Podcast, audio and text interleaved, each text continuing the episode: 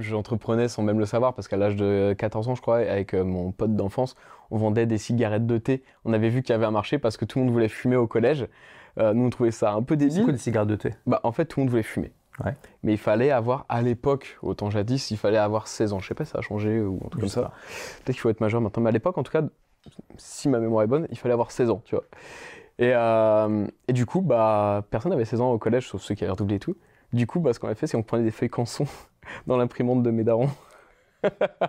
on mettait du coton-tige, une agrafe, je- on achetait du thé à la menthe, on le mettait, et on en faisait des paquets, on avait brandé, etc. On avait fait un petit fichier PDF, on Il y avait- il y avait du tabac dedans? Non, c'était du thé. Et en fait, tu peux fumer du thé avec une feuille et, canson. et- Et, et les gens le savaient que c'était du thé? On disait que c'était notre propre conso, etc. Et donc, après, alors après ce premier business d'airsoft, euh, quoi, c'était quoi le deuxième, le Bah, en troisième fait, j'ai remarqué que Ouais. ce que je kiffais, c'était prendre des photos. Plus Ouais. que faire euh, les annonces, parce qu'il fallait bien brider le truc sur les pages d'Airsoft. Et, euh, et du coup, je me suis dit, bah tiens, pourquoi pas être photographe? Donc j'ai fait de la photo. Ça marchait pas très bien. Je faisais quelques centaines d'euros par mois à tout péter. Bah quand même. T'avais quel âge là? Je commençais à m'approcher de la vingtaine. Ok. Euh, avoir Toujours en faisant tes études euh, Ouais, toujours. Oui, donc comme boulot côté. complémentaire à côté de tes études, Voilà. c'est quand même pas mal. Il y a beaucoup d'étudiants qui Ouais. contents d'avoir ça. Ensuite, il fallait que pour me faire connaître, je crée mon propre site. Donc, je me suis renseigné à comment on fait du WordPress, etc., créer ses propres sites. Et en fait, euh, les gens s'intéressaient plus à comment j'ai fait le site que les photos. Donc, euh, du coup, j'ai commencé à vendre des sites internet. Et ensuite, Tu euh, vendais ça à qui? mes professeurs. Ouais, ok. Mes premiers clients étaient mes professeurs. J'ai beaucoup de reconnaissance parce qu'ils m'ont, gravé des, en fait, tu vois. Ils m'ont fait voir que ouais, c'est possible. Mais ça, c'était le plus important. Et, euh, mais pendant des années, de 17 ans, je dirais jusqu'à 22-23 ans, j'étais vraiment l'entrepreneur euh, pas ouf, quoi. Enfin, qui faisait quelques centaines d'euros. Je savais à peine que j'entreprenais et pour moi, c'était pas signe de. euh, je, je ne pouvais pas imaginer qu'en fait, j'allais faire ça de ma vie. Je pensais quand même que j'allais un jour devoir trouver un travail et ça me saoulait beaucoup. Et tu te voyais pas comme un entrepreneur à l'époque? C'est intéressant parce que tu faisais ça naturellement. Pour toi, c'était même un hobby, quoi. Ouais. Un hobby qui, qui te rapportait un peu d'argent. C'est, je retardais l'inévitable, l'échéance de trouver un travail. Pour moi, c'était une façon de le retarder le plus possible. Et jamais tu t'es dit, enfin, à un moment, tu t'es dit, mais pendant toutes ces années, tu t'es pas dit, tiens, j'ai plutôt directement créé une entreprise parce que finalement, c'est dans mon ADN. Non, ça faisait un- carrément peur. Mais c'est intéressant, ça. Créer une Ah. entreprise, tu dis ça à quelqu'un Ouais. qui est toute sa famille, euh, ils sont tous salariés. Oh, la plupart, de- quand on entend euh, et qu'on écoute les gens, dans la masse, la plupart des gens, qui- quand on entend euh, boîte, c'est les gens qui sont effondrés, écroulés, qui ont eu plein d'emmerdes. Y a le fisc, euh, il y a eu des charges, il y a eu... Non mais, c'est un gouffre Afrique, euh, j'ai fait faillite, j'ai perdu des centaines de milliers d'euros, des clients qui m'ont pas payé. Franchement, de mon, de mon vieux, mais ça reste que le mien, hein, mais euh, de ce que moi j'ai vécu, créer une boîte, c'était la pire des choses à faire. Mais vraiment la pire. À quel moment tu as eu le basculement? Tu as, quand même fait un boulot d'employé avant de, de vraiment devenir entrepreneur? Mis à part la police très rapidement, j'ai fait deux boulots de salarié, euh, commercial à chaque fois, euh, un dans l'assurance et un autre dans l'informatique. Ça a duré deux semaines à chaque fois, deux semaines et deux semaines. J'ai pas pu. euh, Juste, peut-être t'as t'as réalisé que c'était pas pour toi. Ah, c'était impossible. Et en fait, c'est vraiment quand j'ai réalisé pas ça, possible dette d'avoir salariée. quelqu'un qui te donne des D'être ordres salarié. Ouais. Il y a un copain qu'on a en commun qui s'appelle Bertrand Millet. Mhm. Il m'a sorti une phrase qui m'a marqué. Il m'a dit euh, En vrai, Jean-Luc, je suis entrepreneur par défaut parce qu'il est impossible pour moi d'être salarié. La même chose. Il y a beaucoup d'entrepreneurs qui Voilà. ressentent la même donc, chose. euh, j'ai pas le copyright, c'est Bertrand qui me l'avait dit. Et coucou à toi si tu nous regardes.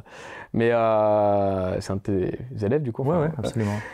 Euh, mais du coup, voilà, c'est- il m'avait dit ça et je trouve ça très pertinent. Et c'est vraiment bah, le jour où vraiment je me suis dit, mais en fait, c'est impossible. Et j'avais demandé en mariage la fille avec qui j'étais à, à cette époque aussi. Donc, Donc là, euh, ça fait que quel âge, là? euh, Là, j'avais 23. Ok. Donc, euh, Il fallait que tu sûr. ouais, là maintenant, il fallait, que, tu vois, il fallait que je fasse un truc quand même, tu vois. Et je ramenais quelques centaines d'euros en créant des sites, en faisant des photos par-ci par-là, mais ça suffisait pas. Et donc, à un moment, je me suis dit, ok, il faut que je m'entoure de, de quelqu'un. Il faut que je m'entoure d'une personne qui a réussi. Et là, c'est à l'époque, mais c'était en, je sais pas, en 2015, enfin 2014, je sais pas, pas les dates en tête, mais je tape sur Internet tout bêtement, en fait, euh, comment faire de l'argent sur Internet. Ah ouais? Ok. Et je tombe sur, à l'époque, il y avait Sébastien Cerise et Frédéric Zibet. C'était les deux seuls qui existaient, qui sont maintenant euh, des gens beaucoup moins connus, je pense, de la sphère, surtout quand on voit l'explosion de Yomi Denzel, Sébastien etc., tous Cerise, les autres. ouais, ouais, je, je le connais, l'autre non. Ok. Bah, c'est l'autre que j'ai choisi. Du coup, voilà. Euh, je sais pas, j'avais plus de sensibilité, je chantais qu'on était plus rapprochés, plus en cohésion dans les valeurs. J'ai regardé où est-ce qu'il habitait. Il était en Haute-Savoie. Je venais d'aménager en Haute-Savoie à ce moment-là. Et du coup, j'ai vu qu'il habitait à 10 minutes, en tout cas son siège social. Et à l'époque, je savais pas qu'on pouvait domicilier une entreprise, etc. Tu vois, mais, euh, et donc, j'avais bon espoir que du coup, c'était là où il habitait. Et heureusement, c'est là où il habitait. Et t'as de la chance. Et, euh, et du coup, je, je lui ai acheté sa formation. Je l'ai appliqué à la lettre. Et je lui ai acheté aussi un accompagnement. C'était juste une heure d'accompagnement. Et, euh, et, en fait, je me suis dit, comment je peux faire pour être le meilleur ami de ce mec? Et je me rappelle avoir dit à, mon ex-fiancé, euh, tu verras, ce sera mon meilleur ami, ce gars. À vie, sera mon meilleur ami. Et encore maintenant, c'est comme un grand frère maintenant. On, est, on est extrêmement proches. Et, euh, et, ce gars, en fait, je me suis dit, comment je peux être son meilleur ami? Je veux pas être son je veux être son meilleur ami. Je veux, je veux l'honorer, vraiment. Je veux qu'on crée une relation. Et, et, du coup, je me suis dit, bah ok, je vais faire sa formation en un mois, il faut que je sois son meilleur élève, que c'est moi qui ai les meilleurs résultats, qui soit impressionné. Comme ça, le jour où j'ai le coaching, j'ai pas à lui demander des choses. J'ai juste à le remercier. Comment je peux disrupter, quoi? C'est ce qui s'est passé. Excellente démarche, ouais. Voilà. Et du coup, on a sympathisé durant l'appel. Et euh, parce que juste, je lui disais, bah, en fait, pas de question, juste merci. En fait, c'est trop bien. C'est quali, franchement, c'est propre. Bien joué. Merci d'avoir écouté ce podcast. Si vous l'avez aimé, est-ce que je peux vous demander une petite faveur?